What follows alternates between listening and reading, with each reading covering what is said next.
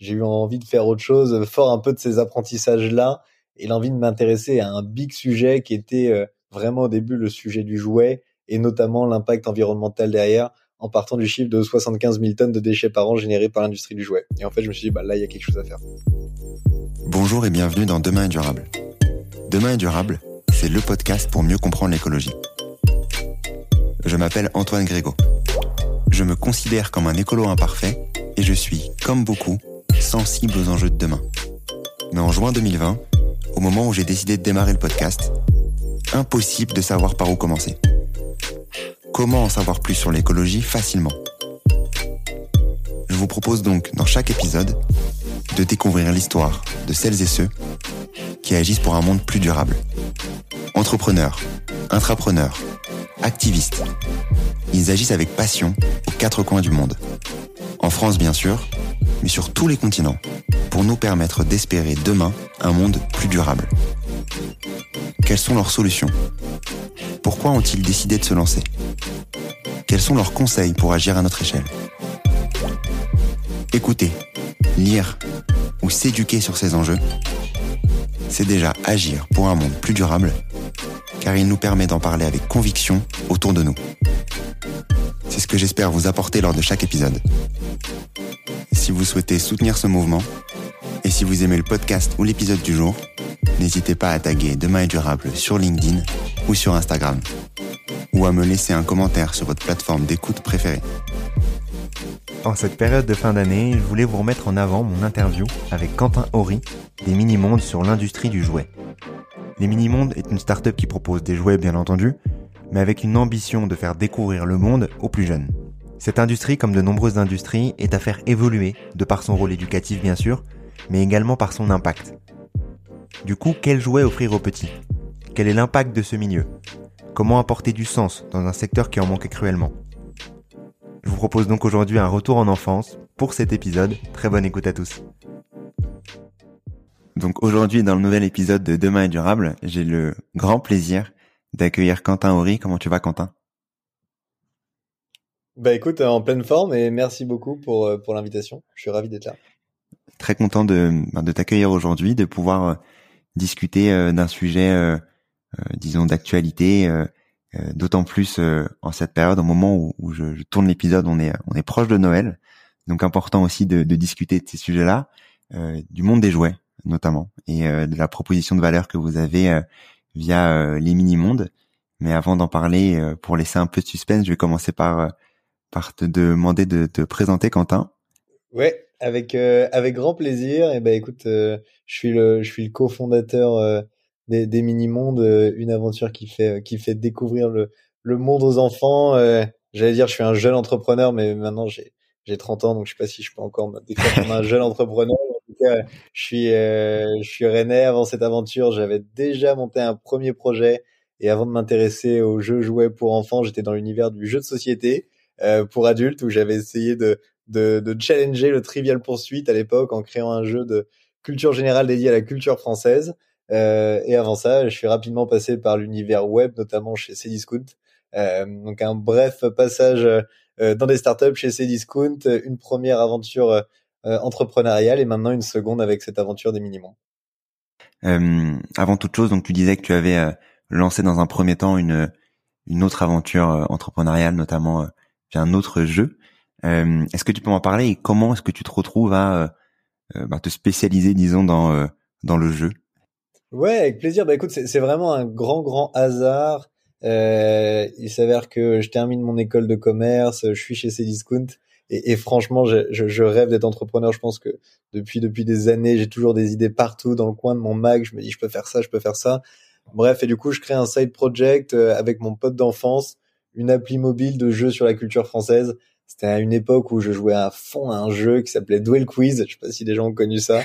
et, et, du coup, on s'est dit, en fait, tiens, on peut faire un jeu nous, sur la culture française avec la particularité de se dire, euh, t'as des grands classiques de la culture française et puis, euh, je sais pas, tu passes du boléro de Ravel euh, au rap français. Et, et, et en fait, l'idée de créer un jeu intergénérationnel, on crée l'appli et en fait, ça, ça commence à vite fonctionner. On fait 20 000, 30 000, 40 000 téléchargements alors qu'on faisait vraiment pas grand chose. on se dit, ah, il y a peut-être quelque chose à faire et donc on se lance sur sur une campagne Ulule, sur une déclinaison en jeu de société. et, et la campagne fonctionne bien et on se lance en fait comme ça, mais complètement à l'arrache. On n'avait rien pensé et, on s'est vraiment juste fait plaisir. et je l'ai fait en side project pendant six pendant six mois et puis ben ça a pris un peu d'envergure et, et, je me suis lancé full time avec mon pote et en et en quasiment trois, ouais, deux ans et demi, on a écoulé quasiment 100 000 jeux de société, donc ça fonctionnait vraiment bien. Euh, et, euh, et, puis à un moment, j'ai eu envie de, j'ai eu envie de faire autre chose, fort un peu de ces apprentissages-là, et l'envie de m'intéresser à un big sujet qui était euh, vraiment au début le sujet du jouet, et notamment l'impact environnemental derrière, en partant du chiffre de 75 000 tonnes de déchets par an générés par l'industrie du jouet. Et en fait, je me suis dit, bah là, il y a quelque chose à faire. C'est au moment où tu découvres ce chiffre-là que tu décides de, te lancer avec euh, avec Marine. Est-ce que tu peux nous raconter un peu euh, cette partie-là? Ouais, bien sûr. Bah écoute, après après deux ans de d'aventure dans le jeu de société, j'ai clairement l'envie de de porter un nouveau projet. Donc je suis je suis en veille active. Je regarde un petit peu tout ce qui se passe autour de moi. Je rencontre pas mal de gens, notamment un startup studio à Nantes. J'étais basé à Nantes à ce moment-là, euh, qui s'appelle Imagination Machine, porté par Rob Spiro, qui est un entrepreneur lui euh, américain, euh, tout droit venu de la Silicon Valley, mais, mais, sa femme est française et il se retrouve à Nantes et, et, et on échange pas mal, notamment sur ces projets-là et, et vient le sujet du jouet, euh, qui, qui, est un sujet assez formidable parce que je pense qu'il y a beaucoup de jeunes entrepreneurs, un peu comme moi dans les dans les DNVB notamment, et, il y en a encore très peu qui sont parents, donc il y avait pas beaucoup de, de nouveaux acteurs dans le monde du jouet. C'était une, une industrie très traditionnelle euh, très plastique, très délocalisé, et c'était franchement un super sujet de départ pour essayer de, de, de, faire les choses différemment. Donc voilà, c'est venu avec des rencontres, une veille active, et puis euh, et puis je me suis donné trois mois pour voir si, si, si ça valait le coup, et, et la réalité c'est que ça valait le coup. Sur le jouet, euh, donc bien entendu, tu disais que tu, euh, tu étais en veille active à l'époque sur sur cette partie-là. Est-ce que tu t'imaginais à la base travailler dans un secteur bien différent en vrai euh, de euh, du jeu de société? Parce qu'on est sur du jouet pour enfants donc c'est pas également la même cible. Euh, et et c'est comment les débuts de de des mini mondes sur par où on démarre quand on veut créer des jouets? Ouais bah écoute, ouais, je, je, me voyais bien changer de secteur. Écoute, moi j'ai un peu l'intuition que, que, que, que ce que j'aime, c'est l'entrepreneuriat et que dans ma vie, je vais peut-être monter 10, 15 boîtes et dans des secteurs très très différents pourvu qu'il y ait des, des, des, choses à, à changer, des impulsions à donner. Donc, euh, écoute, le secteur du jouet, eh, j'étais complètement novice parce qu'en fait, jeux de société et jouets pour enfants, franchement, en réalité, ça n'a pas grand-chose à voir. Euh, du coup, j'ai une approche qui était très lean. En gros, je me suis donné euh, initialement trois mois, mais en fait, il m'a fallu un mois et demi où j'ai rencontré 200 parents. Euh, dans des cafés, je mettais des annonces sur le bon coin, 10 euros de l'heure pour parler jouets. Euh, et, et, en fait, et en fait, j'écoutais juste les parents pour essayer de comprendre qu'est-ce qu'ils achetaient, pourquoi ils l'achetaient, euh, est-ce qu'ils étaient, est-ce qu'ils avaient des frustrations, c'était quoi leur avis sur les jouets en plastique, les jouets en bois. Bref, j'étais, j'étais vraiment sur une phase d'écoute. Et en fait, j'ai compris deux choses qui étaient clés. La première chose qui était clé, c'était de dire les parents et notamment les jeunes parents ont de plus en plus envie de consommer différemment et sont très sensibles à ce qu'ils achètent. Et aujourd'hui, dans l'industrie du jouet, il n'y avait pas vraiment d'alternative, si ce n'est les jouets en bois. Euh, sauf que les jouets en bois, ça reste moins fun pour les enfants qui ont plus de 3 ans. Euh, parce qu'en en parallèle, j'observais des enfants. Euh, et d'un autre côté, j'ai appris aussi un truc qui était clé, c'était de dire, au-delà de créer une marque de jouets, les jeunes parents et les parents que je rencontrais, ils disaient toujours, ouais, mais en fait, ce qui serait encore plus cool, c'est, euh, il y en a marre des histoires genrées, il y en a marre des histoires de princesses, de pompiers, de bricoleurs. En fait, ce qui serait cool, c'est aussi de, bah, d'avoir des, des, sujets qui sont plus inspirants, qui nous parlent plus. Euh, et en fait, du coup, je me suis dit, je vais pas juste créer une marque de jouets, je vais créer tout un univers qui soit à la fois plus inspirant avec des produits mieux fabriqués. Et c'est grâce à cette écoute active des parents que euh, bah, que j'ai identifié finalement un peu le, le, point de départ et que et que l'aventure des mini mondes s'est construite. Quand tu parlais de jouets tout à l'heure, de, euh, de, de chiffres un peu forts justement sur euh, sur cette industrie, euh, est-ce que tu as euh, poussé le, le, curseur encore plus loin pour être persuadé de, de justement d'aller proposer euh, du plastique vs du bois ou euh, est-ce que tu as, des, des disons des, des, convictions sur sur cette industrie qui qui malheureusement pollue comme comme bien d'autres. En fait, pendant cette phase d'étude, en fait, je, mène un peu plusieurs chantiers en parallèle, c'est-à-dire que d'un côté, je rencontre beaucoup de parents et, j'identifie ces deux sujets clés de mieux fabriquer et de raconter des histoires plus inspirantes. Dès que j'identifie ces, deux sujets, en parallèle, je commence à rencontrer beaucoup, beaucoup d'acteurs euh, du secteur et aussi beaucoup d'acteurs dans disons tout ce qui est lié à l'éco-conception au sens large, c'est-à-dire que je rencontre des laboratoires justement qui essayent de, de créer des matières nouvelles, innovantes. Euh, je m'intéresse au bioplastique, je m'intéresse au plastique recyclé, euh, je m'intéresse aussi beaucoup à la fin de vie des produits, qu'est-ce qu'on peut faire de la fin de vie d'un jouet, aussi bien par les leviers euh, associatifs, aussi bien par la dimension du compost, aussi bien. Enfin, j'essaie de, vraiment vraiment beaucoup explorer. Et puis en parallèle, forcément, je fais une veille vraiment ultra active du, du secteur où je fais très clairement dans les magasins de jouets, je regarde ce qui se fait et puis j'observe des enfants. Donc en fait, ça c'est quasiment trois à quatre mois, mes trois à quatre premiers mois de, de projet. Euh, et, et, là, à ce moment-là, j'y vois beaucoup plus clair. J'y vois beaucoup plus clair sur une matière innovante euh, grâce à un labo qui était top et qui m'a vraiment aidé sur cette partie-là. J'y vois beaucoup plus clair sur ce que je veux proposer comme univers et comme jouet. Euh, et j'y vois beaucoup plus clair sur ce qu'aiment les enfants. Et là, j'arrive après sur la phase 2. En fait, je crée une page Instagram qui s'appelle Toy Gazer. Euh, et, là, le but du jeu, c'est de réunir à peu près 500 parents, euh, où en fait, je commencer à rentrer dans une phase de co-création. C'est-à-dire que une fois que j'ai compris ce que je veux, ce que ce que les gens attendaient, je rentre dans une phase de co-création où là, je suis plutôt sur euh, serait quoi l'histoire pour vous, l'histoire la plus inspirante? Ah, un tour du monde, bonne idée, pas bonne idée, bonne idée. Ah, euh, une petite famille ou plutôt une bande de potes. Ah, une petite famille. Voilà, en fait, je, en fait, je valide tout, je valide tout, je fais tout en co-création et c'est comme ça du coup que j'arrive à dessiner l'univers des mini Ok, ok, oui, donc c'est euh, en, co-créant comme tu disais avec les euh, avec les parents que tu réussis à à bah, démarrer euh, à démarrer les mini sur sur la création justement de de ces jouets.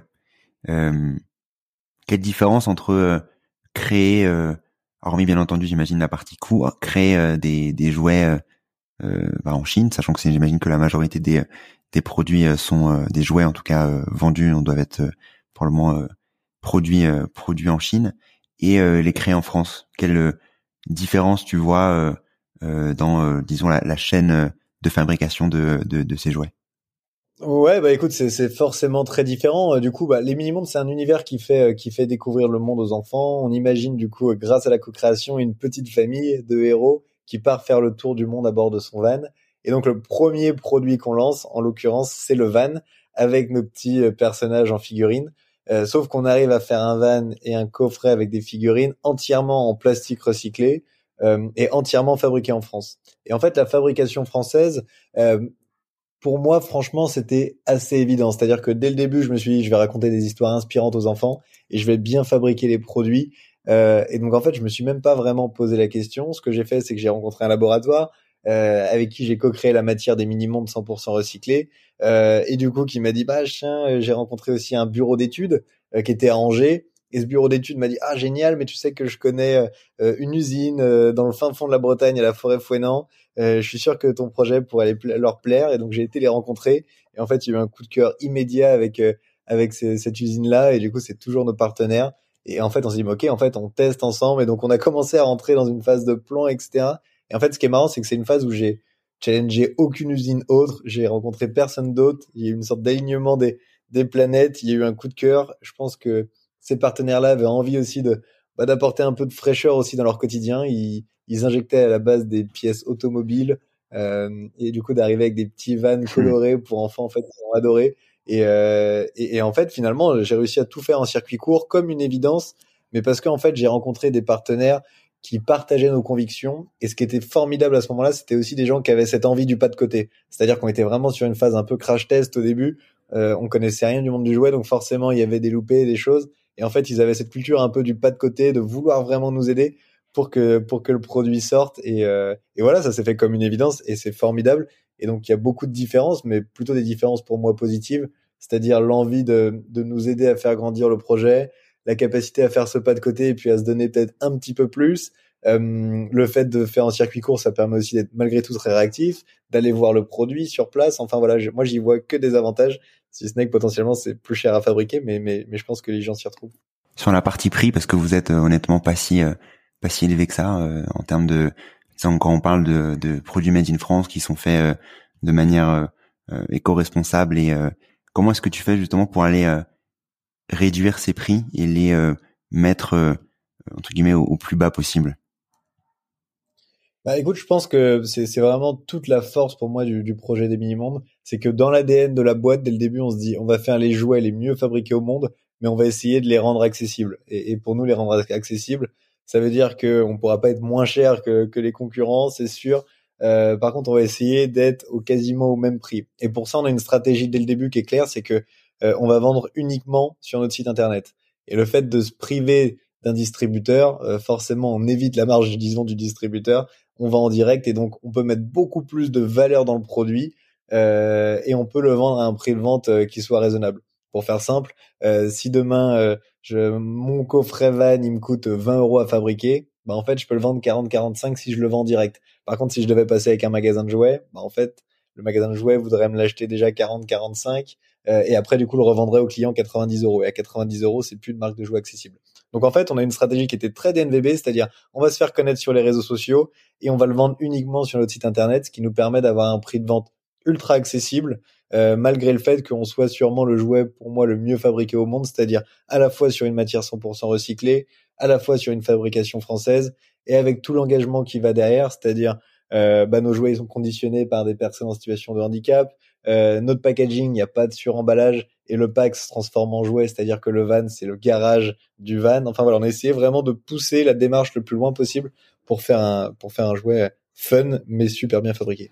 Et sur sur la partie plastique notamment, donc tu disais tout à l'heure que vous aviez euh, choisi le plastique pour des raisons euh, euh, notamment de, de, de, fun, comme tu disais, pour pour les enfants, pour essayer de pour les enfants bien entendu de, de plus de trois ans, de s'amuser avec du plastique vs du bois. Est-ce que comment réagissent les parents là-dessus? Est-ce que tu arrives à quand même à viser les les parents qui sont disons très très portés sur sur euh, ben, la responsabilité, l'éco-responsabilité, malgré le fait que euh, le produit est en plastique? Ouais, bah écoute, je pense euh, c'est pour pour nous dès le départ en fait les mini-mondes c'est pas une marque de jouets. Pour nous les mini-mondes c'est un univers qui fait découvrir le monde aux enfants. Et donc nous notre notre job entre guillemets c'est de raconter des histoires inspirantes pour les enfants. Et donc ces histoires inspirantes elles se déclinent en plein de supports, c'est-à-dire qu'on fait on fait des livres, on fait beaucoup de carnets de voyage avec une clé vraiment très pédagogique pour faire découvrir plein de pays du monde aux enfants. Euh, demain, on fera des podcasts, on travaillera sur des séries animées, on travaille sur des aires de jeu et on fait des jouets. Euh, et les jouets, c'est euh, une partie ou un support de, de cette aventure. Et en fait, quand on s'est intéressé aux jouets, on voulait trouver l'équilibre entre vraiment une, une fabrication euh, bah, la plus la plus raisonnable possible et en même temps effectivement il faut que ce soit fun pour un enfant parce que on parle à la fois aux parents mais à la fois aux enfants. Et, l'enfant c'est vrai que la fabrication française ou le plastique recyclé à trois ans c'est pas c'est pas vraiment son c'est pas vraiment son sujet. Et c'est vrai qu'en observant les enfants on s'est rendu compte que avant trois ans le jouet en bois était une vraie alternative ce qui veut pas dire qu'un jouet en bois est bien fabriqué, forcément, parce qu'après, il faut aussi mettre du sens. Mais en tout cas, à plus de trois ans, les jouets en plastique restent euh, la valeur sûre parce que c'est maniable, c'est léger, c'est coloré. Enfin vraiment le, plastique pour ça est formidable. Et donc on s'est intéressé à cette matière et, c'est vrai que là le fait de trouver de réussir en fait à changer une matière qui était 100% recyclée, donc on récupère des déchets euh, des industriels, principalement de l'agroalimentaire, on récupère aussi des bouteilles en plastique pour faire pour faire d'autres jouets. Euh, le fait de partir vraiment de déchets, de réussir à les transformer et en circuit court refaire du jouet, je pense que là, on avait vraiment réussi à craquer quelque chose qui faisait que ça permet de consommer un petit peu de jouet, euh, mais vraiment de garder une approche qui est, qui est, vraiment raisonnable et raisonnée. Euh, mais en parallèle, pour nous, voilà, on voulait pas non plus créer qu'une marque de jouets parce qu'on pense que la clé, c'est plutôt d'ouvrir les enfants sur le monde et après de leur donner les moyens comme ça de projeter leur imaginaire. Cette conviction-là que tu as, cette cette cette envie d'aller justement accélérer cette cette, cette ouverture. Euh, est-ce que pour toi, elle peut euh, être euh, synonyme de d'accélération des consciences d'un point de vue, disons, écologique? Enfin bref, concrètement, qu'est-ce que vous partagez, qu'est-ce que vous mettez en avant dans dans dans vos produits et dans la pédagogie au quotidien?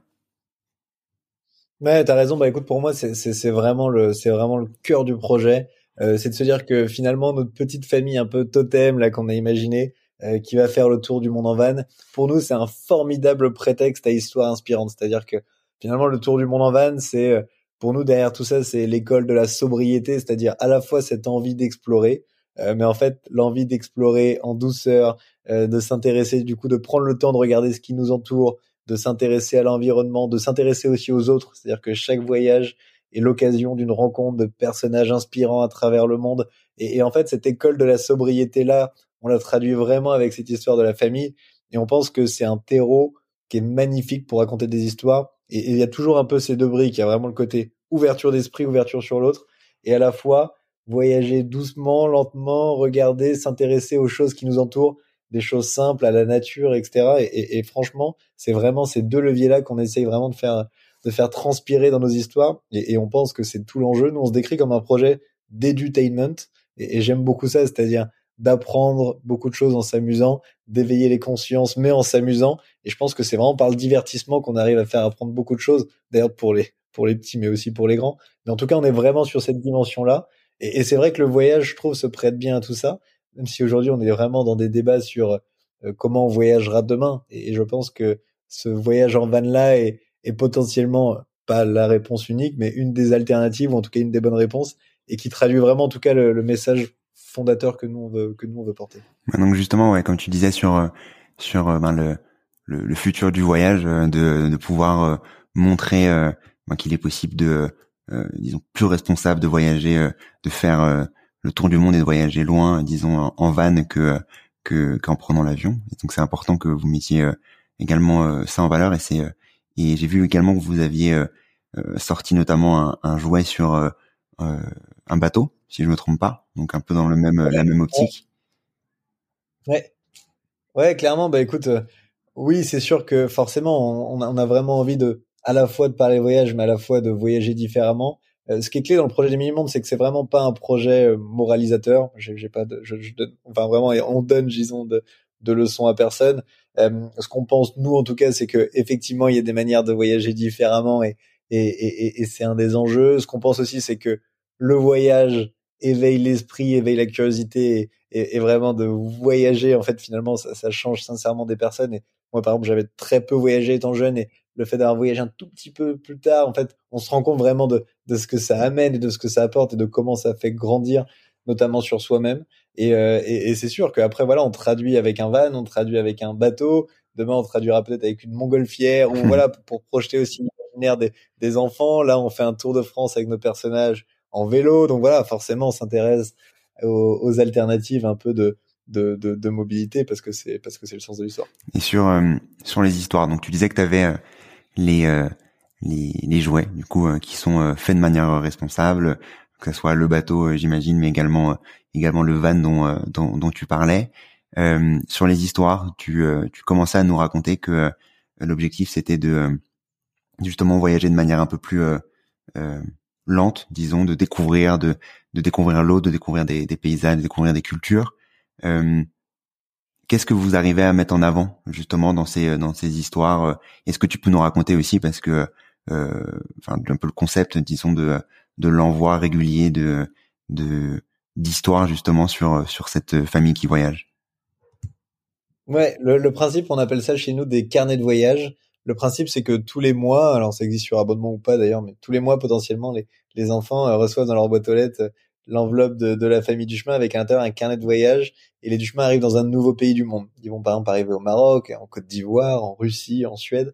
Euh, et là, on est vraiment sur une immersion très 360, c'est-à-dire que ça commence toujours par une histoire des Duchemin qui vont rencontrer des personnages inspirants dans un pays, et donc il va se passer une aventure, une anecdote, une rencontre, un moment fondateur. Et après, on arrive plutôt sur une partie beaucoup plus activité, où là on va être sur de la musique, on va être sur une recette à faire avec les parents, on va être sur des jeux. Alors dans, au Maroc forcément ça va être un petit jeu à labyrinthe dans la Médina. On va vraiment essayer de projeter vraiment les enfants. On va voir, on va découvrir l'artisanat local. On va vraiment essayer d'être dans une, une immersion très 360, adaptée à l'âge de l'enfant. On a dès 2-3 ans ou alors pour les 4-7 ans. Et, euh, et derrière, euh, derrière un contenu, bah en fait on essaye de mettre une énergie mais qui est vraiment totale. C'est-à-dire qu'on est une dizaine de personnes euh, dans les comités de rédaction avec une éditrice jeunesse, avec une responsable pédagogique est une ancienne institutrice formée à l'école Montessori. Euh, on a nos illustrateurs, illustratrices. On a nous, euh, moi et Marine, mon, associé.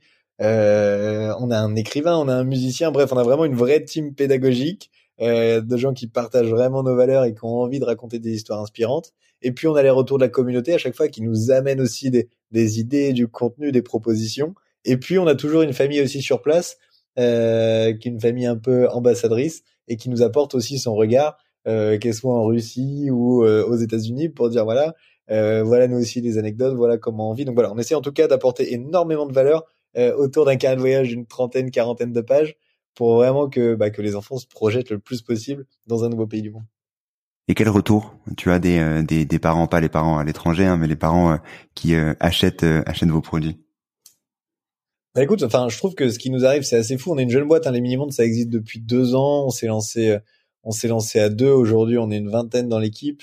Euh, et, pour parler des carnets de voyage, euh, on a lancé ça il y a un peu plus d'un an. Et aujourd'hui, il y a plus de 30 000 familles qui sont qui sont abonnées, euh, plus de 60 000 familles qui, qui reçoivent les, carnets fréquemment. Et, franchement, les, retours sont juste sont, sont, juste incroyables. Il y, a, même un vrai lien qui s'est créé entre les enfants et, et, les petits du chemin qui, qui sont nos héros. Il y a vraiment ce, que j'aime, c'est vraiment ça. Je pense qu'à la fois les retours très ludiques, fun d'enfants qui s'amusent et on le voit sur des, il y a beaucoup d'activités à faire et les gens, les enfants s'éclatent et ça c'est génial. Et on reçoit franchement peut-être 15-20 photos par jour d'enfants qui font des activités et qui s'amusent et ça c'est sûrement une des plus grandes fiertés. Euh, et puis il y a aussi beaucoup les retours des parents qui, bah, qui, qui sont juste, voilà, qui sont juste qui se retrouvent, je pense, et c'est ça que nous on incarne bien. Je pense qu'on représente une nouvelle génération de parents. Moi aussi, je suis jeune papa, et je pense que voilà, on a bien compris les aspirations des parents, et, les parents se retrouvent complètement là-dedans. Et, c'est parfois sur des choses simples. Hein, le fait, je sais pas, par exemple, c'est maman qui conduit le van. Bah, en fait, on a beaucoup de retours de gens qui disent bah voilà, en fait, ça apporte aussi parfois un peu de fraîcheur, un regard un peu nouveau. Et voilà, je pense qu'on représente bien en tout cas cette nouvelle génération de parents. Toi, t'es t'es papa depuis quand? Euh, Depuis un an. Depuis un an. Donc, tu avais déjà commencé euh, euh, l'aventure euh, Les Mini-Mondes. Est-ce que tu vois une, une évolution, une envie d'aller, toi de ton côté, peut-être proposer des des ben, des jouets aussi pour les pour les moins de trois ans Est-ce que tu vous réfléchissez aussi là-dessus?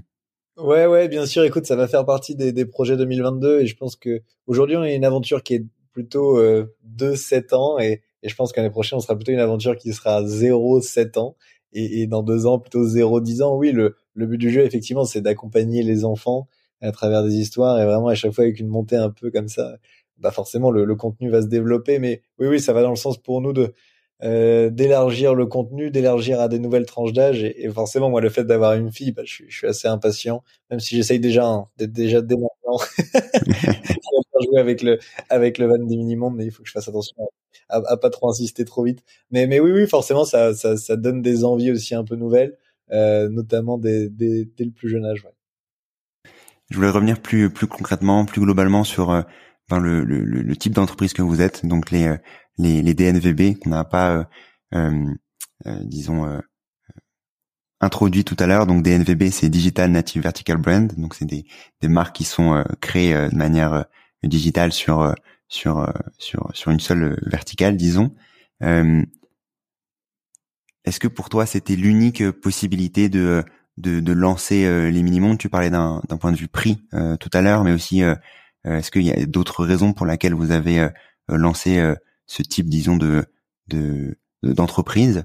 Et est-ce que tu aurais des des conseils, des des, des, des bonnes pratiques pour justement démarrer ce type ce type d'entreprise là Ouais, bah, écoute, moi, enfin, j'étais euh, euh, euh, notamment sur la phase de lancement vraiment un adepte et un fan de, de ce modèle DNVB, mais pour plusieurs raisons. C'est c'est à la fois des marques qu'on peut faire émerger euh, avec peu de moyens, c'est-à-dire qu'en fait, en prenant la parole sur les réseaux sociaux et parfois avec des vidéos tournées à l'iPhone, en transmettant juste l'énergie qu'on a envie de mettre derrière ce projet, le pourquoi on le fait, finalement, on peut déjà créer une première communauté d'ambassadeurs euh, et donc on peut émerger rapidement des réseaux sociaux et on peut aussi distribuer nos produits euh, assez facilement euh, directement en créant notre propre boutique en ligne et on n'a pas non plus besoin de convaincre des distributeurs etc. Donc à la fois j'aime beaucoup ce modèle parce que c'est à la fois un modèle qui est très authentique, presque un peu de débrouillard au début pour émerger et, du coup ça je trouve ça formidable.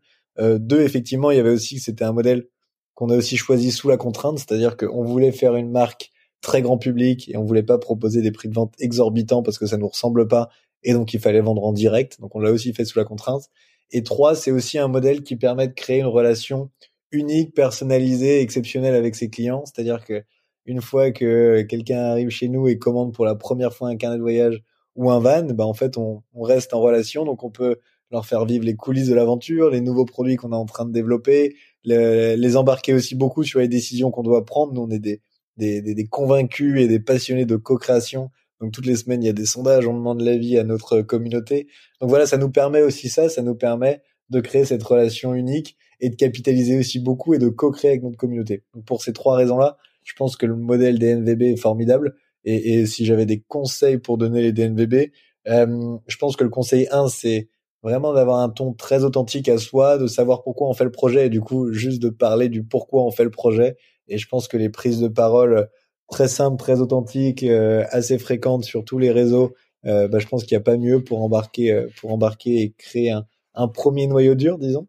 Euh, et je pense que deux, c'est l'enjeu de, bah, de mettre toute sa force, toute son énergie et tout son investissement dans le produit, parce que finalement, la force de tout, c'est le produit, et qu'après, la viralité, etc., va découler du produit. Donc, je pense que c'est un modèle qui nous permet d'investir beaucoup et de mettre beaucoup de valeur dans un produit, euh, et pour autant de le vendre quasiment au même prix. Et c'est là-dessus qu'on se différencie. Et je pense qu'une fois que les parents ont vu que le jouet ressemblait à aucun autre jouet, bah, il n'y a pas meilleur ambassadeur que les parents qui ont déjà testé nos produits.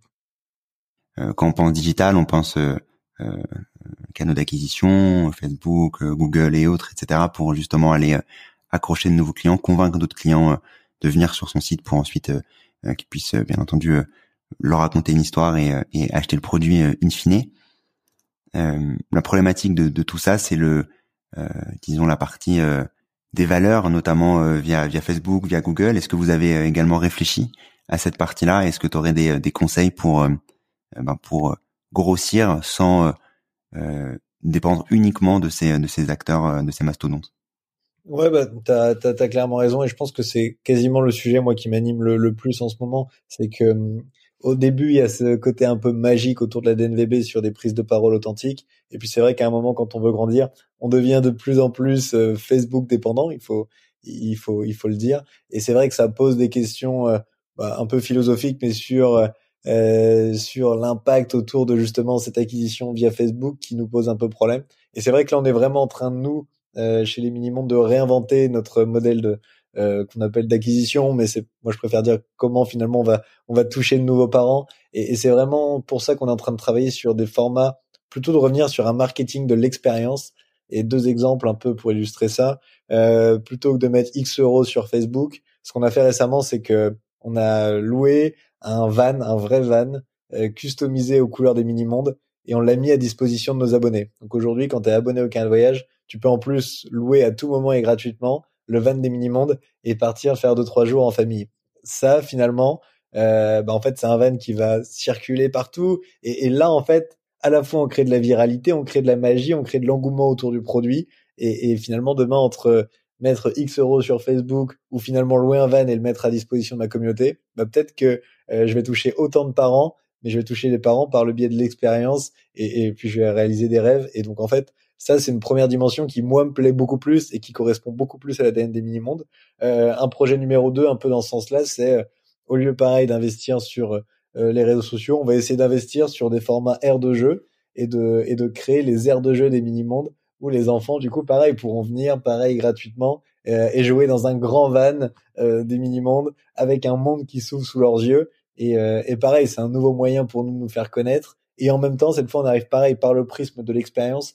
Et c'est vraiment ça qu'on a envie aujourd'hui de d'insuffler sur la sur sur sur notre marque. C'est vraiment de recentrer notre marketing sur créativité, expérience, retour à la vraie vie et finalement d'être beaucoup moins dépendant, même si ça on utilisera toujours les plateformes, mais d'être de moins en moins dépendant des, des réseaux sociaux.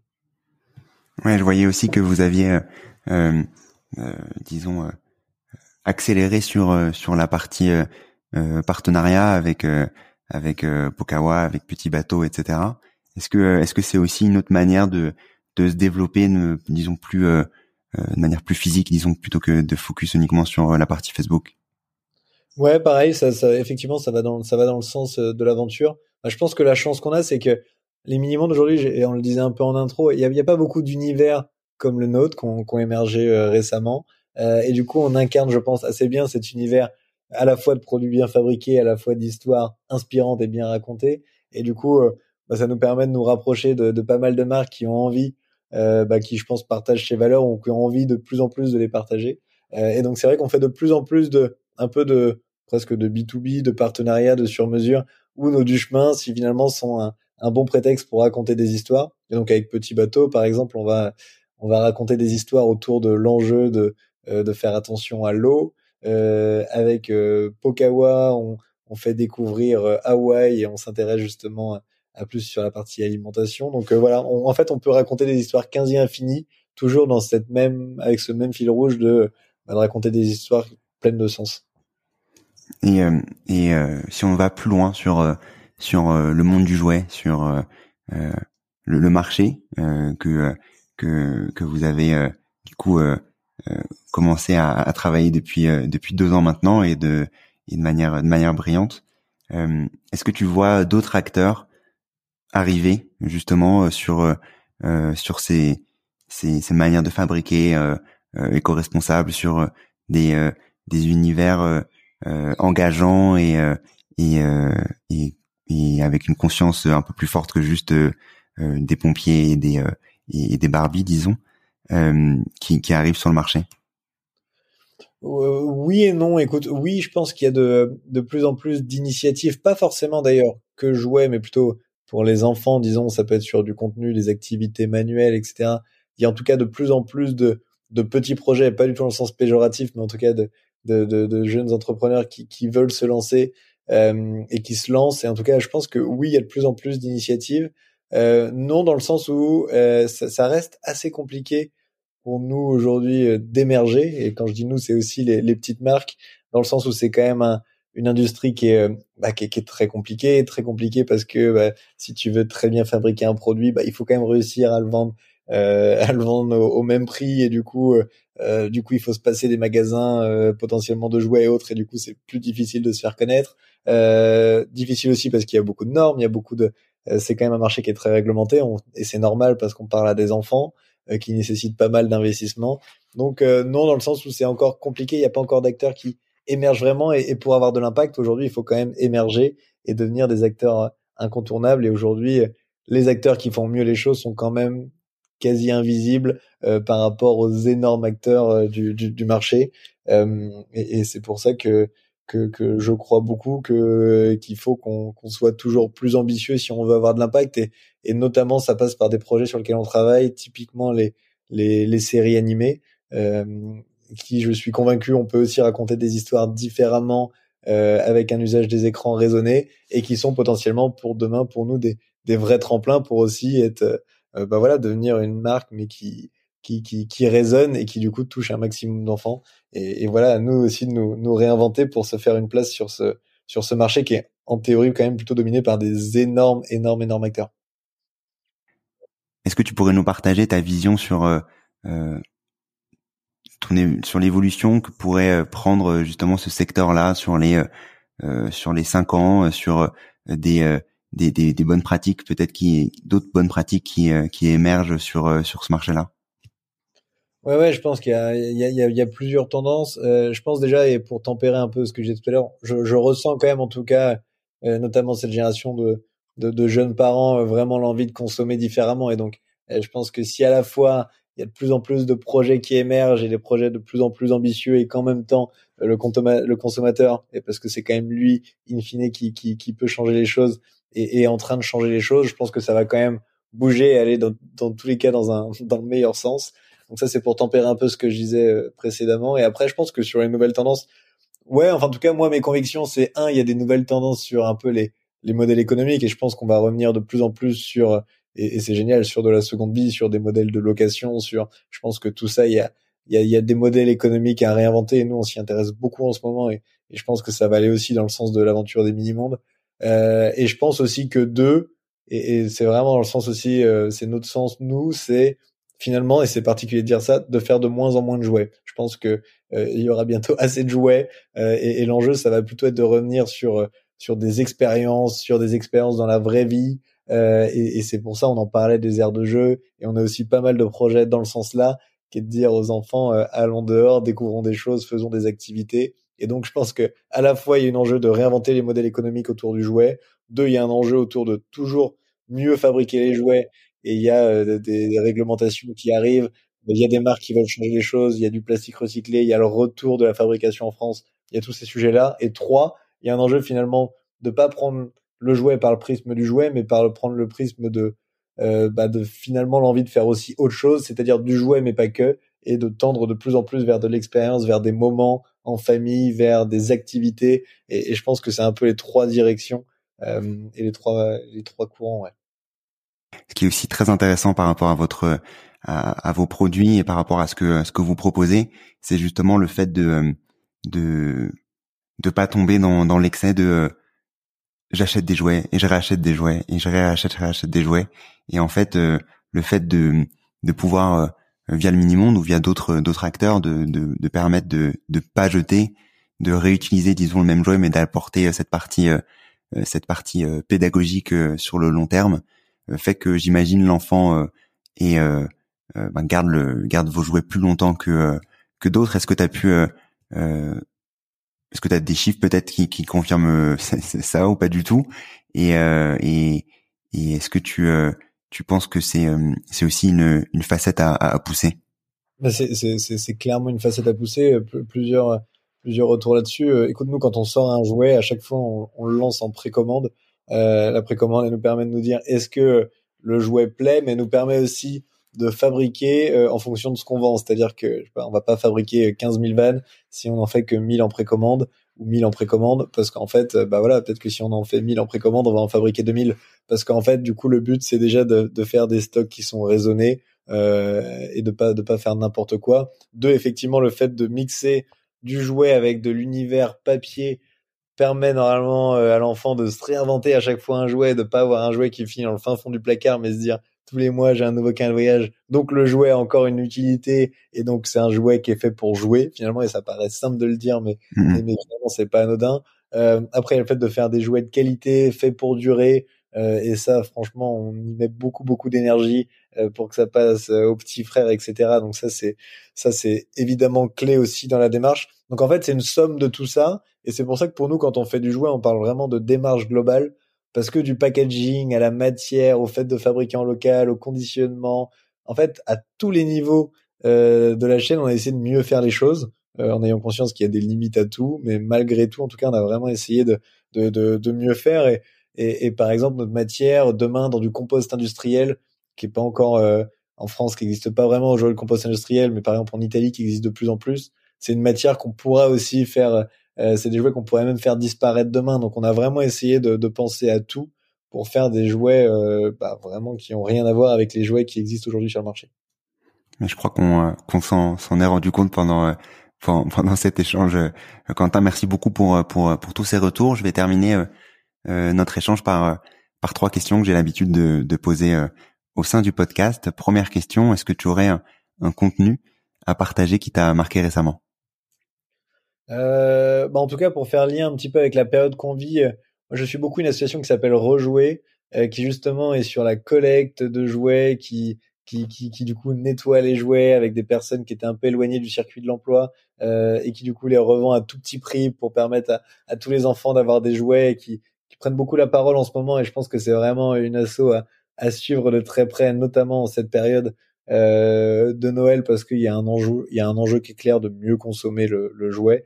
Et il y a un on a nous notre rôle et il y a aussi un enjeu côté consommation. Donc, euh, donc en tout cas en termes de contenu, ouais, je, pense que là vraiment et ça fait bien le lien avec la période, c'est vraiment l'association que je vous conseille de, de, de, suivre en ce moment et qui prend beaucoup la parole.